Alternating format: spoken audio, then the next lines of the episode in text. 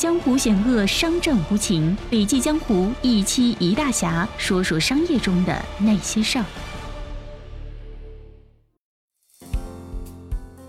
亲爱的听众，你好，这里是笔记侠，我是晴天，欢迎收听今天的内容。一个伟大的企业背后，一定有一个世界级格局的人物，任正非就是一个有格局的伟大企业家。格局是一个人的眼界、胸襟、胆识等心理要素的内在布局。面对同样的情况，格局就决定了事情的走向。什么样的格局，成就什么样的人生结局。马云曾发表过这样的言论：“你今天的选择，奠定了未来三十年。一个企业家的格局，就决定了一家公司的未来。”诚如马云所言，在这个不断变化的时代。企业家的格局时时刻刻影响着企业的未来发展。那么，有格局的企业家是什么样子的呢？第一，他们有前瞻性，能看到一般人看不到的危机。李彦宏曾提到，作为企业家要有前瞻性，要能够看到未来是什么样子的，而不是现在是什么样。普通人的眼光能看到未来一年的动态。优秀的人能看到未来三年的动态，而高手能看到未来十年、二十年甚至三十年的动态。能看到三十年动态的人，必将能估测出未来三十年可能存在的危机和风险。五月十七日凌晨，华为海思总裁发出致员工的一封信，信里面有这样几句话：“今天是历史的选择。”所有我们曾经打造的备胎，一夜之间全部转正。今天这个至暗的日子，是每一位海思的平凡儿女成为时代英雄的日子。当天这封信在网络热传，引发网友的强烈点赞、好评如潮。华为这一招，深刻表明它是一个有战略远见的企业，有大格局的企业，它具备一种忧患意识。具备一种从最坏处准备向最好处努力的底线思维。第二，格局大的人能明白世事无常的道理，他们明白只有时刻奋发，保持警惕之心，才能保持良性的局面。比尔盖茨曾经告诫员工说：“公司离破产永远只有十八个月，以此让所有员工保持整个待旦的状态。”随时应对紧急情况。越是格局大的人，越是不做温水里面的青蛙；而小格局的人，他们只图当下的安乐，不思进取，麻痹自我，不防患于未然。华为之所以能在今日面对四面楚歌，杀出重围，其创始人任正非的一句名言早就道出了原因：唯有皇者方能生存。一个具有强烈危机意识的创始人，必将带领着一支懂得居安思危的队伍。华为值得学习的，正是他对危机感的警觉和勇于担当的大格局。大格局拥有五大境界，那么这五大境界分别是什么呢？第一，大格局必有大觉悟。任正非在致新员工书提到。任何时候、任何地点都不要做对不起祖国、对不起民族的事情，要关心时事，关心国家与民族的前途命运，但是不要卷入任何政治漩涡。公司坚持员工必须跟着社会潮流走，要承认只有共产党才能领导中国，否则就会陷入无政府主义。一个高速发展的经济社会，没有稳定、没有强有力的领导，陷入无政府主义状态是不可想象的。第二，大格局必有大胸襟。任正非说：“撇除个人利益，撇除家庭危机，撇除华为公司利益，我们始终认为美国是一个伟大的国家。美国在制度、创新机制、创新动力等方面的先进性，会使美国这个国家持续繁荣。”美国过去几十年在先进技术上是强势的先进，未来几十年美国继续会保持这种优势。我们向美国学习的决心不能改变，不能因为我个人受到磨难就改变。我们不会因为和美国产生冲突利益，从而变成反美的思维方式。第三，大格局必有大视野。任正非说，企业不能与世界割裂开。他表示，尽管自己做的芯片成本低得多，我还是会高价买美国的芯片，因为我们不能孤立于世界，应该融入世界。所以，一方面在能买到成熟的零部件的时候，依然要自行研发，具有忧患意识，能够居安思危；但是在已经研发成功且能够以低成本生产时，却还是高价购买供应商的芯片，这是对产业链负责的精神。对对方负责，也恰恰是对自己负责。给对方机会，往往也是给自己机会。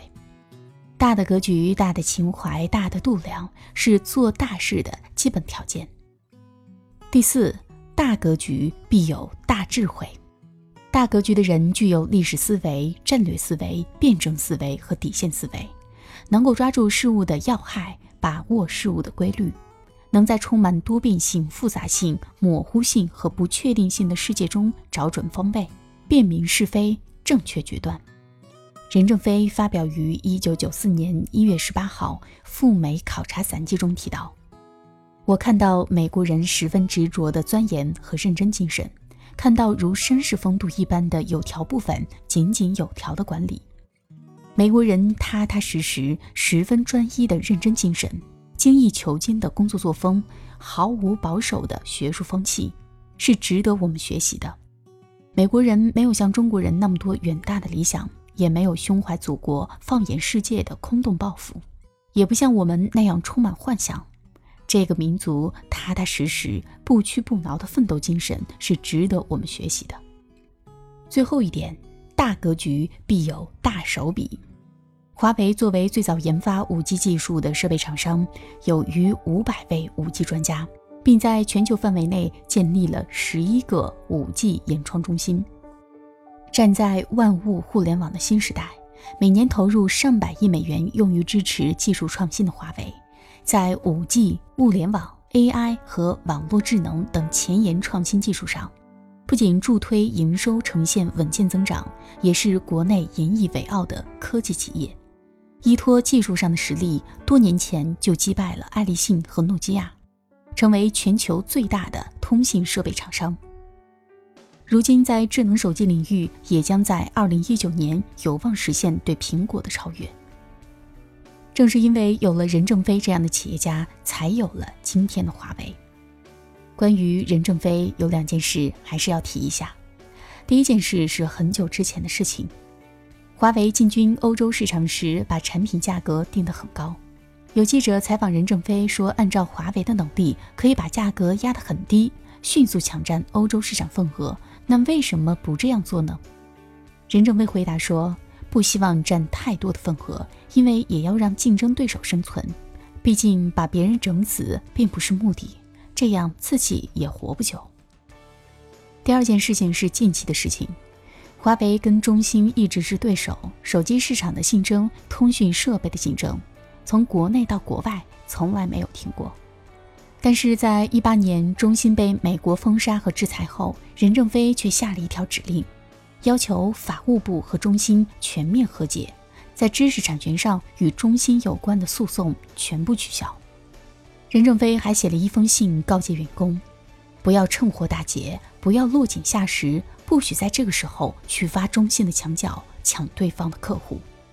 任正非就是这样光明正大。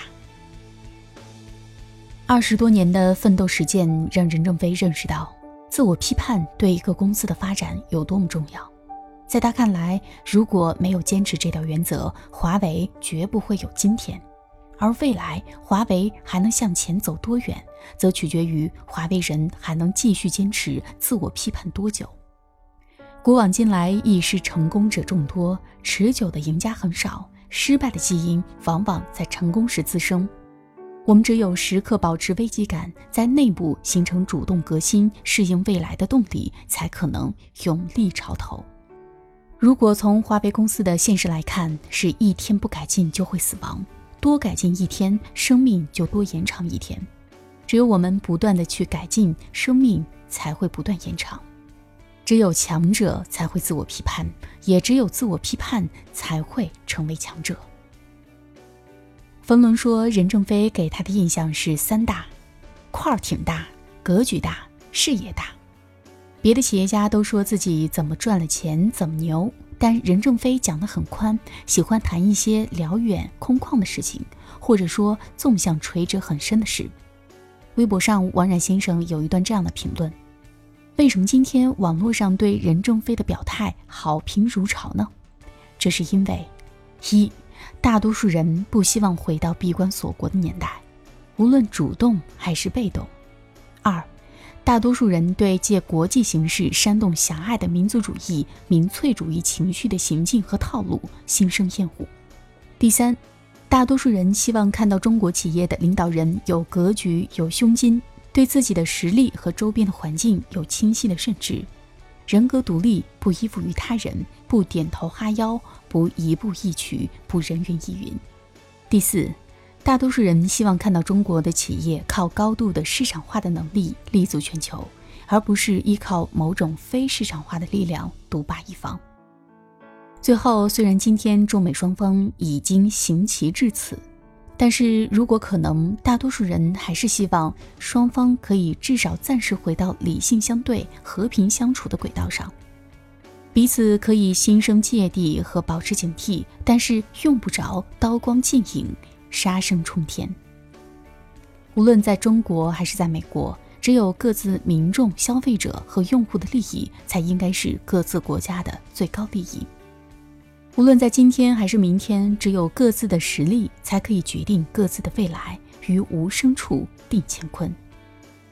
面对美国的打压，任正非说他从来不想当英雄，但是我们都相信，七十四岁的任正非。一定会赢得国际社会所有人的掌声。好了，今天的音频分享就到这里，感谢收听，我们明天见。